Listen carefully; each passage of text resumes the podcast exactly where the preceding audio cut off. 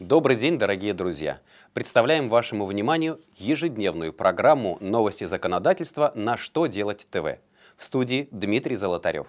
В этом выпуске вы узнаете, могут ли налоговые органы требовать уплаты налогов, зависших в проблемном банке, какое обучение должны пройти те, кто работает с деньгами и отвечает за правила внутреннего контроля в организации – в каком случае налоговики будут отказывать в регистрации факта ликвидации компании. Итак, обо всем по порядку. Федеральная налоговая служба в своем очередном письме напомнила, что обязанность по уплате налога считается налогоплательщиком исполненной с момента предъявления в банк платежного поручения на уплату налога и при наличии на счете плательщика достаточных для этого денежных средств. Поэтому в случае отзыва у банка лицензии зависшие налоговые платежи не являются недоимкой и налоговые органы не вправе требовать их повторной оплаты. Требования следует предъявлять проблемному банку.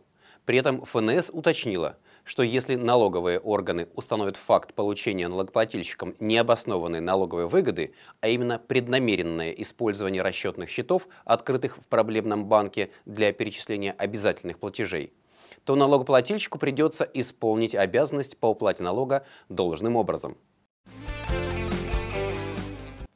Правительство России приняло постановление, содержащее требования к должностным лицам организаций, которые непосредственно осуществляют операции с денежными средствами и отвечают за соблюдение правил внутреннего контроля.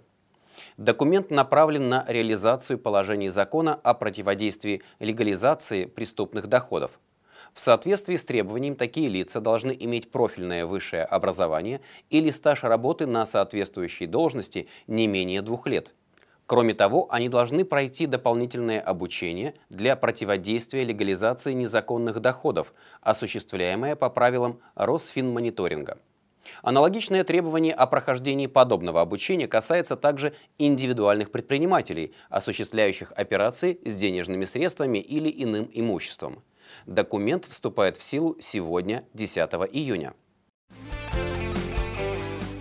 Государство хочет более жестко контролировать выполнение работодателями обязанности в случае ликвидации, сдавать служебную информацию о бывших работниках в архивы.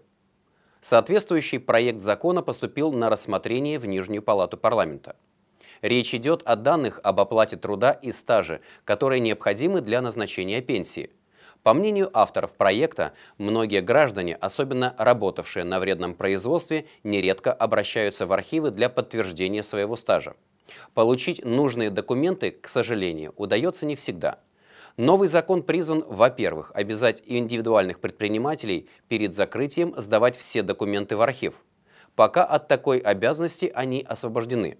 Во-вторых, все работодатели должны будут представлять в налоговую инспекцию справку, фиксирующую факт сдачи дел в архив.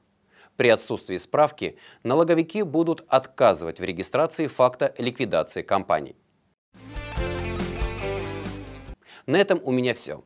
Задавайте ваши вопросы в комментариях к видео на сайте «Что делать ТВ». Я благодарю вас за внимание и до новых встреч!